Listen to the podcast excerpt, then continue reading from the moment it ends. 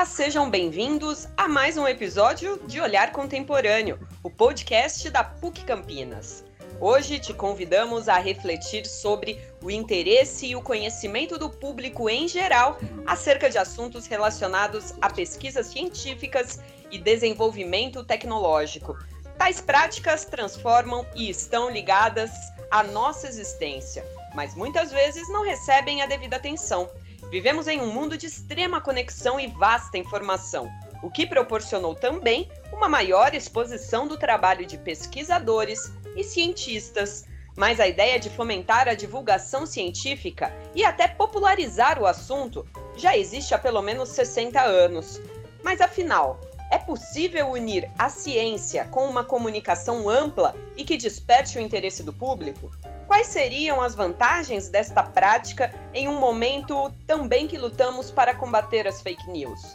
O nível de disseminação do conhecimento científico e os caminhos para evoluir neste campo é o que eu, Adriana Almeida, juntamente com meu colega Marcelo Andriotti, vamos abordar com o doutor em física pela Unicamp e pela Universidade Autônoma de Madrid e também secretário de comunicação da Unicamp, Peter Schulz, e com o jornalista de Ciência e Saúde da Folha de São Paulo e também doutor em Biologia Estrutural e Funcional pela Escola Paulista de Medicina Unifesp, Gabriel Andrade Alves. Primeiramente, muito obrigada pela disponibilidade de vocês em participar dessa gravação remota. E eu queria começar a conversa com o tema de 2020, que obviamente é o novo coronavírus, né? De alguma forma, a pandemia e essa busca acelerada, tanto pela cura como pela vacina, acabaram despertando o interesse do público pela ciência. E se esse comportamento pode dar sinais de como deve ser aí uma melhor comunicação entre ciência e o público em geral.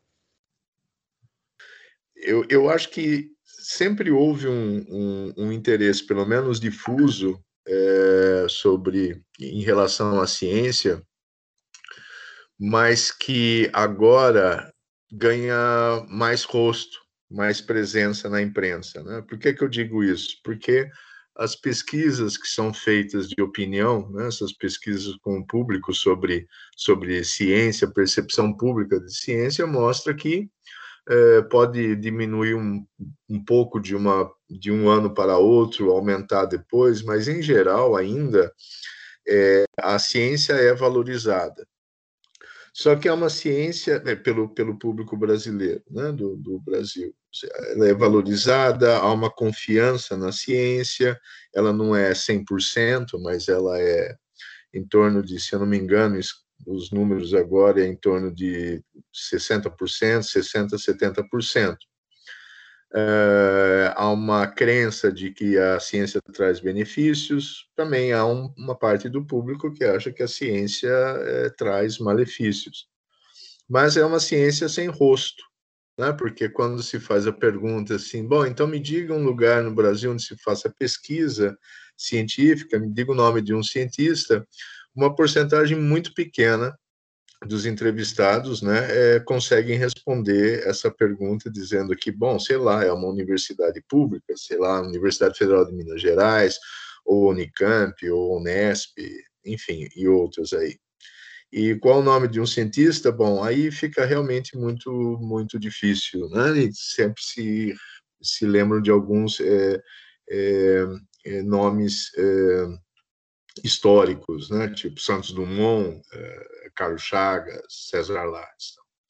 E agora, com a pandemia, né, a exposição da ciência traz é, rostos, né? Rostos, cientistas ficam, passam a aparecer na mídia, sendo conhecidos e, e, e lembrados pela, pela população.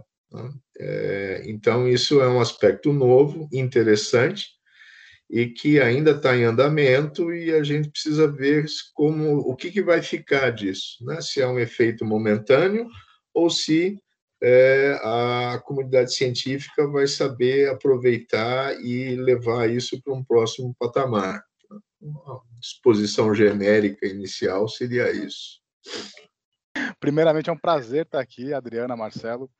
É, E eu acho que o interesse da ciência nasce daquela questão filosófica fundamental, que é entender quem somos, né? Então, mesmo quando uma área como astronomia, quando descobre uma molécula que pode ser um indício, né, eventualmente de vida em Vênus, ou quando né, estudamos a fundo ali a, a natureza dos átomos, a gente está querendo entender o universo, está querendo entender a nós mesmos, nosso lugar no, né, no cosmos. É, é, é, muito interessante isso, eu acho que isso é uma coisa bem natural, assim, sempre vai aparecer, sempre teremos essa curiosidade. Mas o que eu penso sobre o momento atual, né, desse, claro, todo, a ciência tá, está em evidência, isso é, isso é bem claro. A gente, tantas pesquisas, né, busca por tratamentos, por vacinas, é, mas é, é, um interesse bem imediatista nessa de pensamento. Todo mundo está querendo saber quando chega a vacina ou quando vai ou quando tem uma cura ou se a cloroquina funciona, com a ideia, claro, de se tratar de, de, de ou de não pegar uma doença, né? eu não sei ainda, né? Acho que eu não tenho essa resposta, acho que ninguém ainda conseguiu me convencer se, se esse interesse é, é, de alguma maneira favoreceu a ciência, né? Claro, os cientistas ali que estão nessa área ganharam financiamento, né? Estão estão em evidência na mídia, mas não não está claro para mim se esse interesse vai ser duradouro. Né? Eu espero, né? Estamos trabalhando para isso que a gente faça, né? Tire o melhor, né? O melhor proveito né, desse desse cenário mas, né, ao mesmo tempo que a gente vê esse interesse né, legítimo e, e, importante ali em ciência, a gente também vê o, crescendo ali algum, algum, alguns sinais de alerta, né? Por exemplo, o movimento anti, anti, anti-vacina. É, né, algum, alguns tratamentos ali, protocolo de tratamentos que, que não, não, não estão baseados na melhor ciência disponível. Então, ainda é uma, né, eu sou talvez o, pessimista aqui nessa conversa. A gente tá, acho que a gente está no, no, meio do caminho ali.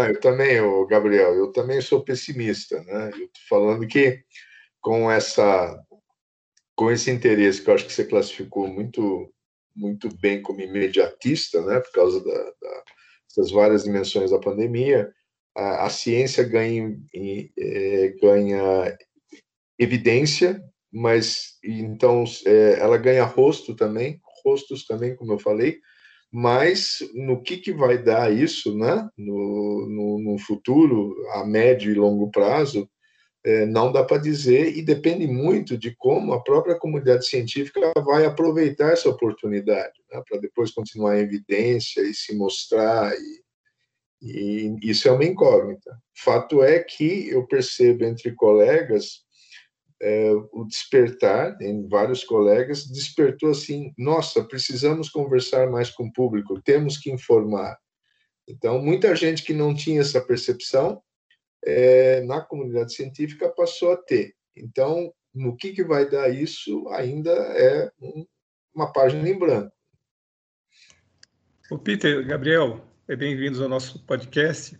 É, essa, esse despertar que, que, o senhor falou aí, Peter, é, pode ter a ver também muito com a, a popularização da, da, internet, das redes sociais, quer dizer, agora quem trabalha com ciência e tecnologia está é, podendo conversar diretamente com o público, né? É, divulgar suas pesquisas, seus trabalhos. É, a internet está ajudando nesse, nesse assunto? É, bom, a internet possibilita tudo, né? Das fake news e discurso de ódio, também a divulgação da ciência. E esse contato com, com, com o público via internet, né, que nem, por exemplo, esse podcast aqui é, é um exemplo disso, né? Eu estou aqui na minha casa, o Gabriel está na dele, você, Adriane e Marcelo na, na de vocês, e está sendo possível é, construir esse programa. É, mas eu acho que a internet, nesse sentido, é apenas um canal de comunicação. Né? Eu, e, mas, de alguma forma, é, a, a pergunta é, antes, como é que o cientista poderia se comunicar com o público? é necessário uma estrutura, né? é necessário um centro de ciências que promova palestras, é, ou ou outras entidades ou veículos de comunicação que possibilitem essa comunicação, né? esse, esse, esse, essa comunicação do cientista, vou chamar assim, o praticante da ciência, com, com um público mais amplo. E a internet, de fato, né, essas ferramentas que nós temos facilita isso.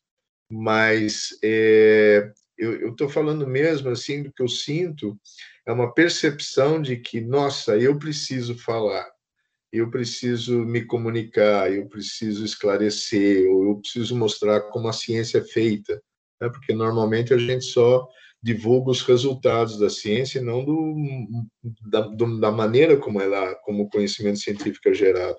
Então, é, é, é essa o, o, o, o crescimento dessa percepção é importante, mas claro que é, o, a internet possibilita a criação e a expansão de maneiras disso ser feito, né? porque não adianta nada eu querer me comunicar e eu não ter um veículo para me comunicar. Né? O cientista ele é formado para escrever seus artigos científicos nas revistas especializadas da sua área do conhecimento.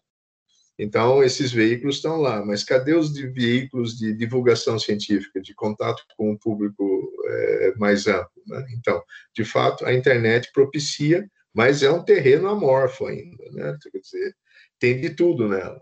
Eu quero concordar primeiro ali que acho que mostrar como a ciência é feita é um dos maiores né, desafios né, dos comunicadores, jornalistas de ciência como eu também, Acho que é isso que falta, na verdade. A gente tem, claro, né, nos últimos anos na Folha de São Paulo, né, e claro, antes de mim, muita gente também tem se esforçado nesse sentido, mas é, é, é sempre um desafio, né, num, num espaço exíguo ali, né, em, em, poucos parágrafos que a gente tem para escrever um texto, deixar isso claro, né, e de alguma maneira tentar educar a população, o nosso leitor, o nosso ouvinte, telespectador, para entender esses meandros. Então, toda iniciativa nesse, nesse aspecto eu acho que é muito bem-vinda. Sobre a internet, eu, eu, eu, eu, acho que o pesquisador, né, talvez não tivesse essa percepção antes da importância né, dele aparecer ou dele se manifestar, acho que isso é, isso é muito importante, é, é, é ainda bem que aconteceu, em algum chegou essa hora, mas ao mesmo tempo a, a comunicação feita né, pela internet, ou mesmo por outros meios ali, às vezes por, por outras iniciativas, por cursos, né, outras outros caminhos que eles, que eles encontrem, ela é ineficaz muitas vezes, né? Então, o que eu sinto ali, que eu observo é que os comunicadores não, tem, não, não tiveram esse preparo durante a formação, né? Esse, esse, é um ponto.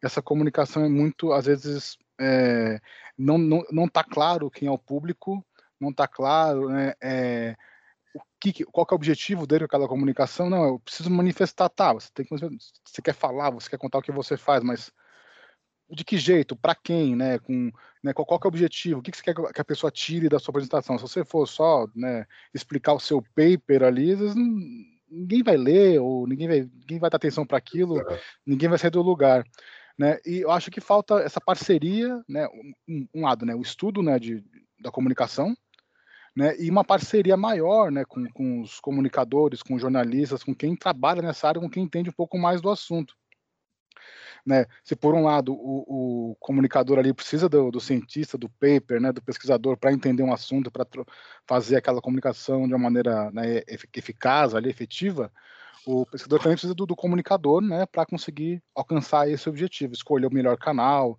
né, entender quem é o público. Acho que é isso que está faltando. Né? Tem, tem, tem, muita. O senhor falou, tá, é bem amorfo, é um, é um, terreno difícil, pedregoso, cheio de coisas no caminho. Como é que, você, como é que o público vai diferenciar aquele material tão bacana que o, que o cientista quer fazer de uma fake news, né? Então acho que isso tem que ser tem que ser pensado ali né, né, nessa origem, né, né? Antes dele botar a mão na massa e querer se comunicar, né? Falar com o mundo. É, e aí desperta uma, uma outra questão também, né? Porque no meio acadêmico, é, eu queria ver como que vocês enxergam, às vezes, até um, um certo preconceito contra pesquisadores mais midiáticos, ou de repente comunicadores que simplificam demais é, o rigor técnico da ciência e da tecnologia. É, como é, é esses pesquisadores que tentam popularizar mais é, alguns assuntos tão complexos são vistos por vocês? Não dá para fazer uma generalização, assim, em relação a esses pesquisadores mais mediáticos. É, por exemplo, na área da física, né, é, Carl Sagan, né, que foi um, um, divulgador de ciência, um pesquisador divulgador de ciência aí nos anos 70, acho eu, esqueci as datas, faz tempo, é pré-internet, é, ele é muito bem visto, ele é querido, né? ele é, ele é a lembrança dele é, é, muito positiva. E ele fazia muito bem isso. Né? Agora, é, tem, uh, tem é, pesquisador, vamos dizer, cientistas, né? eu não vou citar nomes, uh, que deixaram de ser cientistas. Né? Então, eles não são. Tem, são duas pessoas. Tem, tem o, o, o, divulga, o, o, o cientista que também é divulgador de ciência, e tem o, o, o, cientista que deixou de ser cientista, ou seja, de ter aquela prática de laboratório, de escrever paper especializado, para é, divulgar ciência, quer dizer, e não há nada contra isso. Né? É, é, é uma trajetória perfeitamente possível. E tem o, o, os comunicadores que vêm de outro lado, né? quer dizer, que também tem uma formação científica, mas abraçaram uma, uma outra carreira para comunicar. Então, existem, é, é, é, eu acho que diferenças muito grandes entre, entre aqueles que, uh, que, que alcançam um público maior para se comunicar com ele. Então, eu acho que há talvez um preconceito, como você falou, em relação a algumas figuras, assim, que meio. É, que não é nem um julgamento de valor, não é nada disso. Eu falei os, os três tipos aí que eu consegui identificar rapidamente são importantes, mas é aquele sentimento, pô, esse cara é um traíra e está fazendo sucesso, né? Não faz mais pesquisa, mas ele faz sucesso com o público, né? Então, uma certa inveja, uns, o preconceito ligado com a inveja e tal. Mas eu acho que um ponto mais importante nisso é de que a divulgação científica ela não é devidamente valorizada nas universidades, por exemplo. Né? Então, é como se, se é um trabalho menor, né? fácil, que não precisa ser pensado, que não precisa ser elaborado. É só chegar lá e, e escrever qualquer bobagem para o público. Né? Essa percepção aí, que eu dei uma pequena exagerada, é, não é uma percepção, essa realidade é, é, é, é, bastante complicada. A divulgação precisa ser mais valorizada dentro das, das comunidades científicas. Comunicação com o público, né? Tem um, um, um ponto né, que eu acho que é, é mais fácil para eu lembrar de exemplos de médicos, de repente, né, que no passado eram médicos, de repente viraram de youtubers divulgadores e começam realmente a falar muita bobagem, né? Um, espalhar conhecimento, entre aspas, né? sem nenhum, nenhuma base científica. Isso claramente é um problema, né? Quanto na, no caso da, de acadêmicos, né?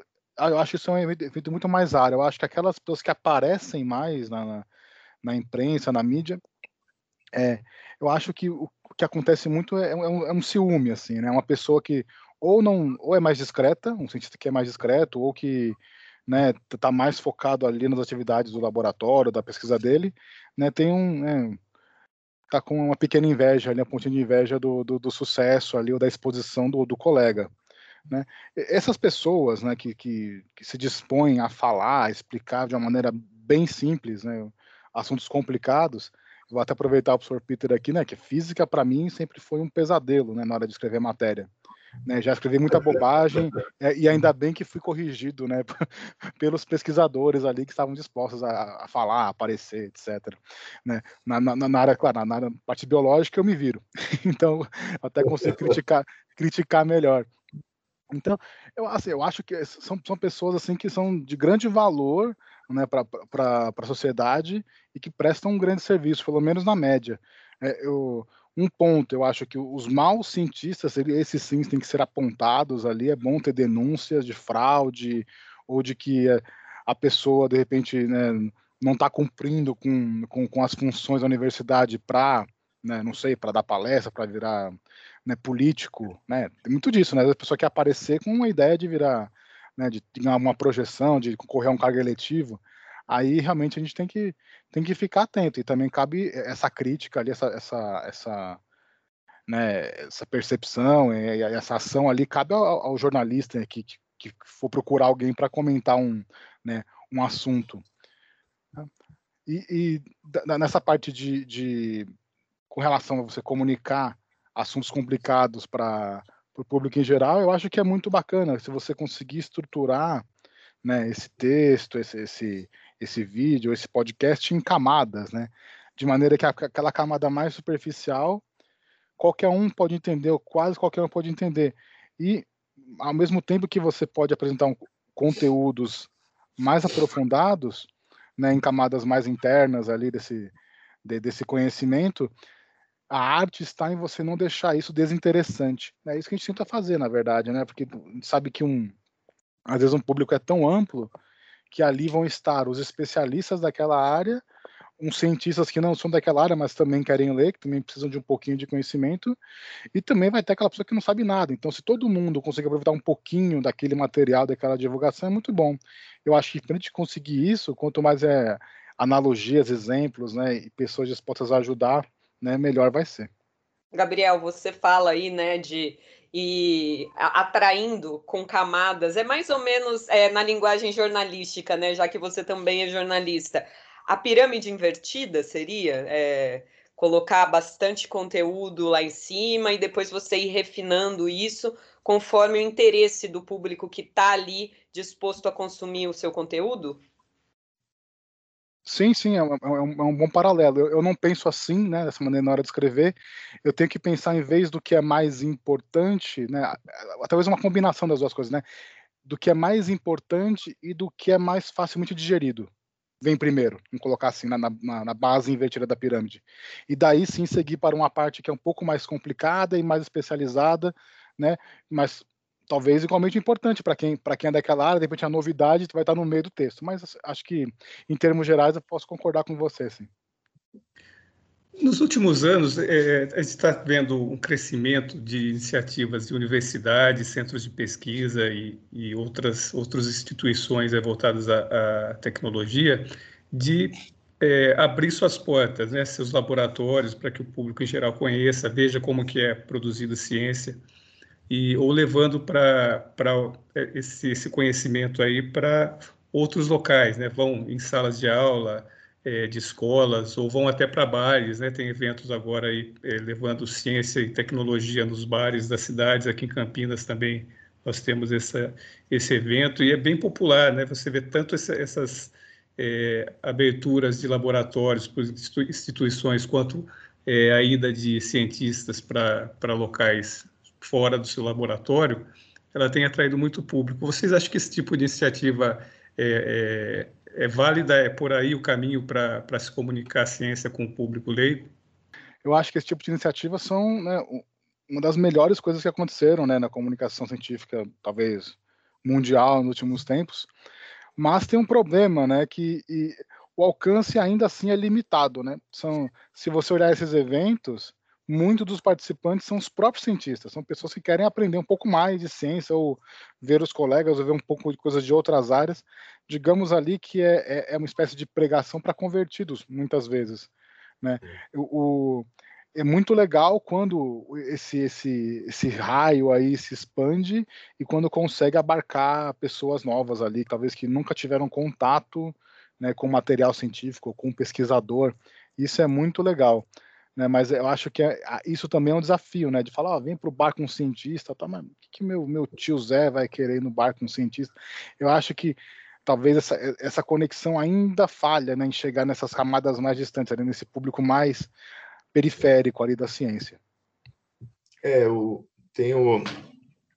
essas iniciativas são todas bem-vindas, elas são, e são bem intencionadas, mas é como o Gabriel falou, ainda não não se chegou a uma fórmula, para usar uma expressão que eu não gosto muito, mas eu uso muitas, é, de como chegar a esse público amplo. Né? Então, por exemplo, uma iniciativa bacana que tem na, na, na Unicamp, e que acho que foi pioneira no, no, Brasil, é uma, é uma plataforma de blogs de ciência. Né? Então, convidando é, pessoas da comunidade a escreverem blogs de, sobre determinados temas, áreas, né, para um público amplo. Tal. Então, tem toda uma formação nesse sentido. Eu acho que no momento tem 40 blogs é, é, ativos. É, ativos significa que tem publicações regulares e a gente dá destaque a eles no, no portal da, da, da Unicamp, né? www.unicamp.br, você rola lá, tem a faixa dos blogs de ciência. Mas, é, mesmo assim, é como o Gabriel falou, um público muito pequeno. Né? E se nós pensarmos nas estruturas de museus e centros de ciência, né, do que as universidades também promovem, né? na Unicamp, por exemplo, tem o Museu de, de Ciências no campus principal, mas é, como é que a periferia vai chegar a esses locais centrais? Né? Então, a ciência ainda, é, a maneira de, de, de, de, levar a ciência para um público mais amplo ainda é muito incipiente. É, eu visitei uma, uma dessas iniciativas que nasceu da própria comunidade lá em Nova Sepetiba, para lá de Campo Grande, no Rio de Janeiro. Né? Então, é, chama Quintal de Ciência, é um negócio muito bacana e é no sentido de que é a própria comunidade que mantém aquele, aquele espaço. Por quê? Porque da central do Brasil, da estação até lá o, o ponto final, duas horas de trem, né? mais um tanto para chegar nesse bairro lá com, com o Uber que, que eu consegui quando visitei, achei. Então, são três horas de distância né, dessa população do Rio de Janeiro para chegar, por exemplo, no Museu do Amanhã, que fica no centro da cidade, né? E a mesma coisa em São Paulo, né, com os equipamentos eh, científicos que existem à disposição. E cidades menores, então, sofrem do mesmo problema. Quer dizer, tem, tem a maioria dos municípios brasileiros não tem livraria, né? Bibliotecas também são em número muito pequeno. E a mesma coisa com com, com que são centros, assim, digamos, equipamentos de difusão de conhecimento, né? E a mesma coisa acontece com a ciência, né? Há um longo caminho a percorrer, um longo caminho a percorrer, não só na internet, né, no espaço virtual, mas no espaço real também. Só uma coisa, para não falar que eu não trouxe nenhuma solução, né? Só, só apontei problemas. tem, tem uma questão que é do tema também, né? De, de dessas, dessas exposições, de, dessas, desses, desses encontros, né, que às vezes eles são desinteressantes. Desculpa falar de física como um mau exemplo, professor. Mas, Fica à vontade. É, mas, por exemplo, ah, vou convidar os colegas ali que moram longe do centro para falar de espectrometria de massa. Poxa vida, né? Não, vamos falar de dinossauro, né? Vamos falar de drogas, de origem do universo. Tem temas que são mais universais ali, que tem naturalmente esse fascínio, que gera esse fascínio e que podem é, atrair com, com, né, com um pouco mais de, né, de, de, de intensidade essas pessoas. Eu acho que essa curadoria também é muito importante. Então, está aí, né, mais uma vez, a importância de trabalhar o cientista junto com o comunicador, com o jornalista, na hora de planejar essas ações. E também, né, uma, uma, uma coisa que o pessoal que é de humano assim, foge um pouco, que é métrica, né? Como é que eu meço esse impacto? Como é que eu sei que deu certo? Né? Quantas pessoas eu quero atingir? Não sei, às vezes não, não tá tão claro, né? Você, você faz o que vier, veio, tá bom, mas tá, como é que eu melhoro? Como é que eu, como é, como é que eu avanço nessa questão? Então tá aí também um, uma provocação ali para os amigos que trabalham com isso.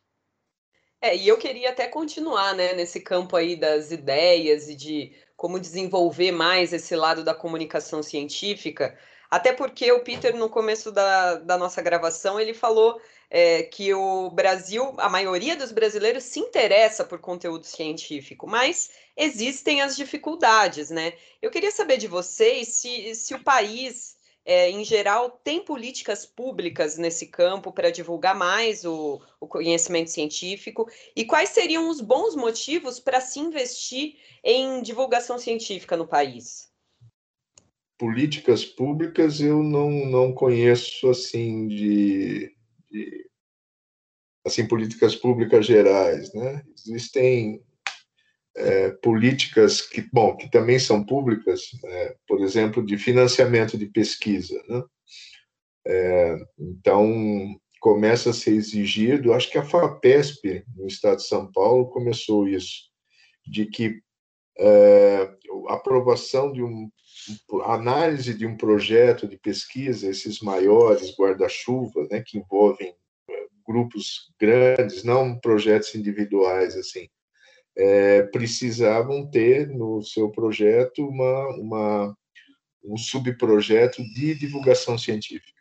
Então, isso é um tipo de política que faz com que ah, os pesquisadores, os proponentes pensem, puxa, eu preciso também comunicar é, não só para os pares, né, para os meus resultados para os outros cientistas, mas é, também para um público é, mais amplo.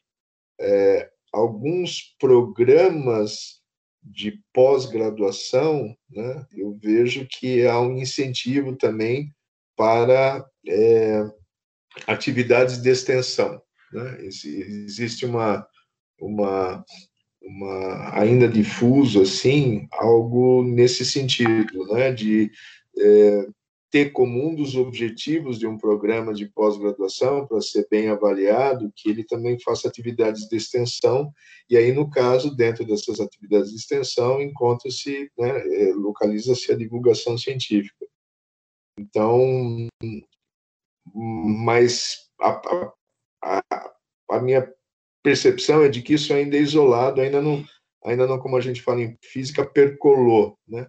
Percolar aquele negócio quando você joga um pouco d'água sobre um pano e de repente ele fica todo molhado, assim, porque a água vai se espalhando. Então, então acho que essas ideias ainda não percolaram, não se espalharam por todo o tecido social necessário para que isso se, se multiplique. Eu sei que existem alguns editais, né, do, do Ministério da Ciência, né, do, do, CNPq, CAPES, mas ainda não há um, um, grande programa nacional nesse caminho. E acho que a maior dificuldade, além, claro, do, né, do recurso financeiro ali, é a valorização de quem está fazendo isso, né? Porque o professor já falou, o professor Peter já falou hoje que professor não tem incentivo real, né, para para fazer divulgação, isso não é valorizado no currículo dele, isso aí não vai contar para uma promoção, né? Não, não vai, é, é, raramente ele vai ser, vai oferir, né? Algum benefício disso aí.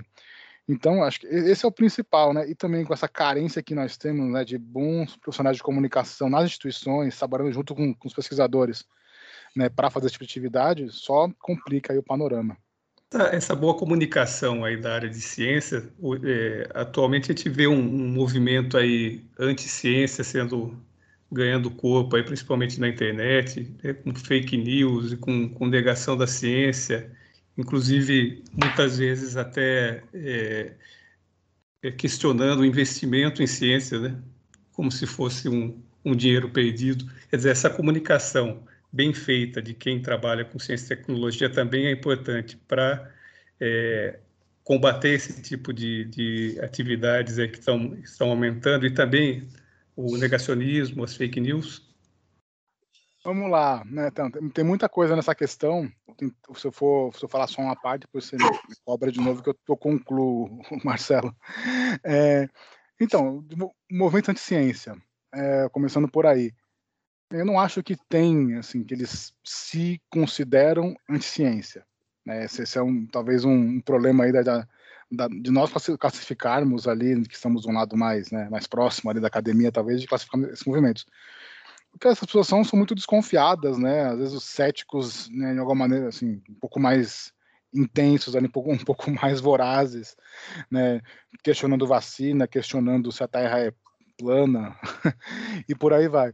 Mas, mas o, o, o, que, o, que eu vejo, assim, claro, né, é, é, é essa, essa, essa proximidade entre esses movimentos e políticos, né, e forças né, políticas dominantes é que é um problema real, né? Porque aí sim a gente vê isso se, isso se traduzindo, de repente, em menos investimento em ciência. É, aí, aí que está, acho que a, a, a, minha maior preocupação. Do lado da, da comunicação do, do, meu ofício, vamos colocar assim, é, a minha preocupação é, é, tratar esse assunto com seriedade e também é, é, com alguma empatia, né? Porque eu tenho que entender por que, que essa pessoa desconfia tanto da ciência ou do, ou, ou do que é, do que ele lê na mídia sobre ciência. Ele acha que, de repente, é, há um grande complô universal com a NASA, todos os países e todos os jornalistas para encobrir o fato de que a Terra seria plana. Então tá, mas, por que, que ele acha isso? Né? Como é que a gente pode trabalhar essa questão de maneira ele, ele mesmo chegar a essa conclusão? Porque eu chegar e falar, não, você é louco, você está errado, você essa, essa, essa colisão aí frontal né, não, não, não, gera bons resultados, a gente já sabe disso. Então, acho que da minha parte ali, o que a gente tem que fazer é fazer essa reimaginação né, de como se aproximar, de, de, de, como transformar essa pessoa, né, de como fazer ela mesma questionar as, as próprias crenças, né, essas certezas que ela tem, e, e para tentar amenizar um pouco esse cenário. Né. Vamos parar por aqui. É. Então, é, é, esse é um tema difícil, mas eu acho que o Gabriel pegou no, no isso que é chamado de anticiência, existe desde que existe ciência. Foi se transformando de maneiras, por exemplo, o movimento anti-vacina existe desde que existem vacinas. Mas a gente passou por uma. uma e, e, mas aliar isto a, um, a um, a política é que realmente é o grande perigo. É, eu, eu não sei bem eu, eu fiquei muito confuso em relação a esse tema, porque esses dias aqui eu estava buscando um, um, umas referências para um, um, um trabalho que eu estou fazendo, uma pesquisa que eu estou fazendo, e aí eu me deparei com um artigo do o autor chama-se uh, Don Price. Ele é um cientista, era, foi um cientista político americano que foi na década, ele foi consultor do, do presidente Kennedy e, e ele uh, foi presidente da Sociedade Americana para o Progresso da Ciência, né, lá nos 67, 68. E esse artigo dele chama Puristas e Políticos ele fala sobre ele começa a partir dos físicos né que se negaram lá declararam que a sociedade americana de física não ia se posicionar politicamente.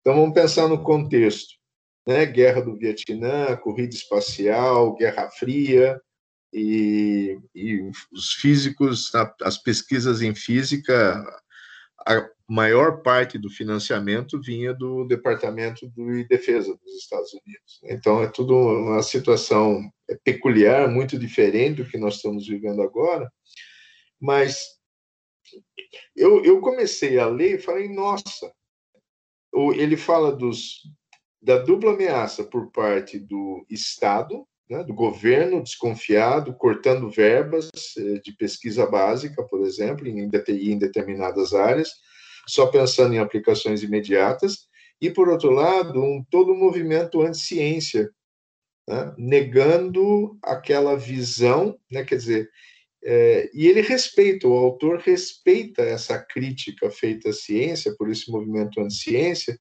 porque ele fala, era uma crítica não à ciência, aos seus resultados em si, mas a essa visão de que com a ciência nós temos um progresso que é que é certo, seguro e inevitável, né? Ciência sempre é, é, é, significa progresso né? e que daí o, o, a comunidade científica devia se posicionar assim politicamente.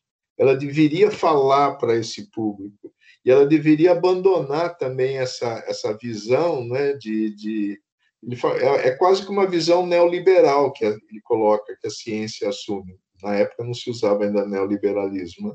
Mas deixa a ciência fazer que ela vai trazer o sucesso, vai trazer o progresso. É mais ou menos o que os neoliberais falam, né? Deixa a iniciativa privada sem controle que a sociedade vai melhorar.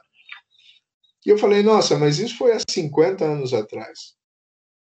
Então, é, crises de, de, de confiança e de, e de, de enfim, de, é de confiança, eu acho, das, em relação do público em relação à ciência, dos governos em relação à ciência, elas são cíclicas. Né? E nós enfrentamos uma grave crise dupla aí, né? Nós temos esses movimentos fundamentalista, quase anti-ciência, e com o governo que também são. Eles não se gostam, no fundo, eles não têm uma identidade grande, mas eles são aliados é, oportunistas. Né? E e não estou dizendo que isso é normal, eu só estou falando, já aconteceu no passado outras vezes, e que lição nós aprendemos, nós, comunidade científica, para lidar com isso? Eu acho que, que, que pouco, ouso dizer, e por isso aquela minha esperança no começo aqui do, da, nossa, da nossa conversa sobre é, que essa pandemia, vamos ver o que, que fica de discussão e de, de respostas para um, um futuro não imediato, né, de encontrar uma vacina, por exemplo, mas num futuro a médio e longo prazo de como a comunidade científica vai lidar com seus opositores. Uma coisa que acho que é importante lembrar, né, que a gente tem que ter muito cuidado na hora de comunicar a ciência, de falar sobre ciência, porque às vezes, da maneira que é apresentado, né, as novas as novas vacinas aí, por exemplo, contra a Covid, parece que a ciência vai ter sempre as respostas.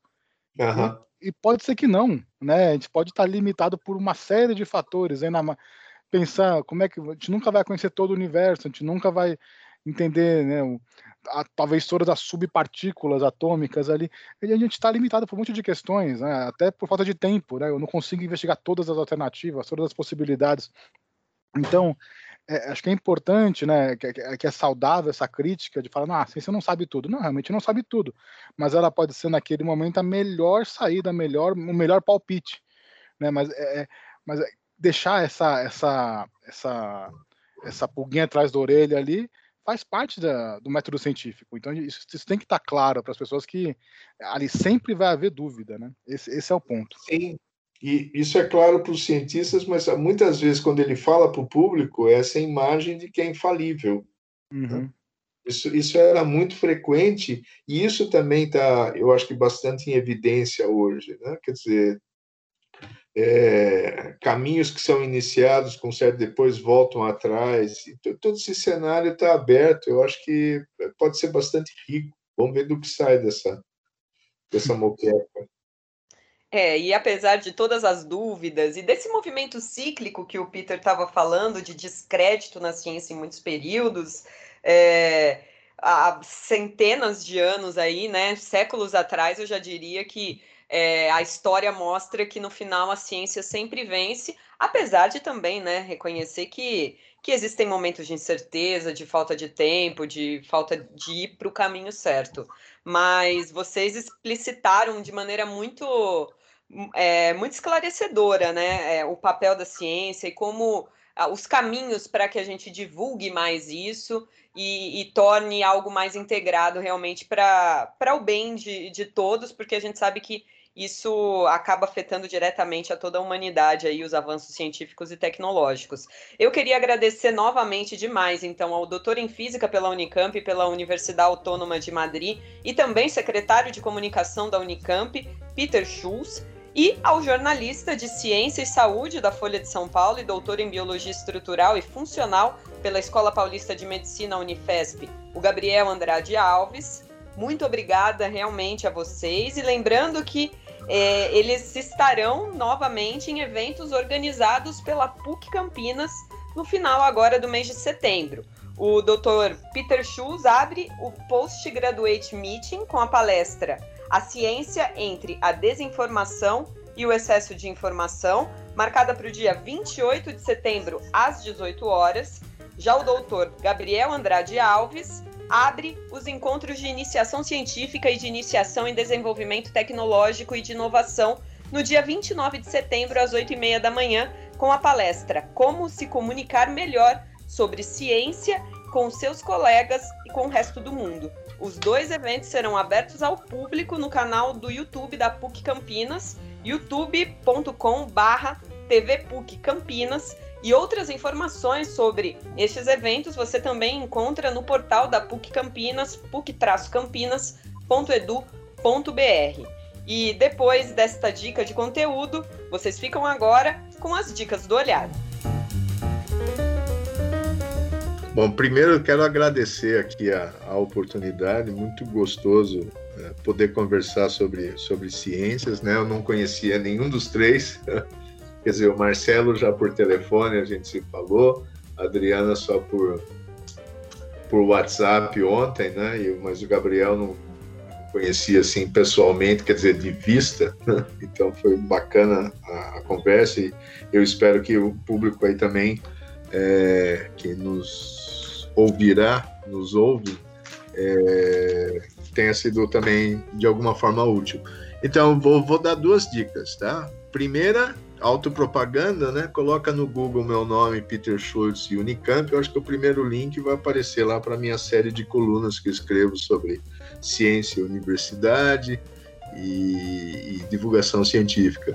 Mas eu queria também recomendar um livro aqui que eu achei muito bacana, que é recente. Eu, eu acabei, eu li as provas, eu fiz uma resenha também, que ainda não saiu, mas que o livro assim, peraí, deixa eu abrir a aba aqui, é chama Os Avanços da Ciência Podem Acabar com a Filosofia, do Gustavo Rique Amaral e Ronaldo Marim.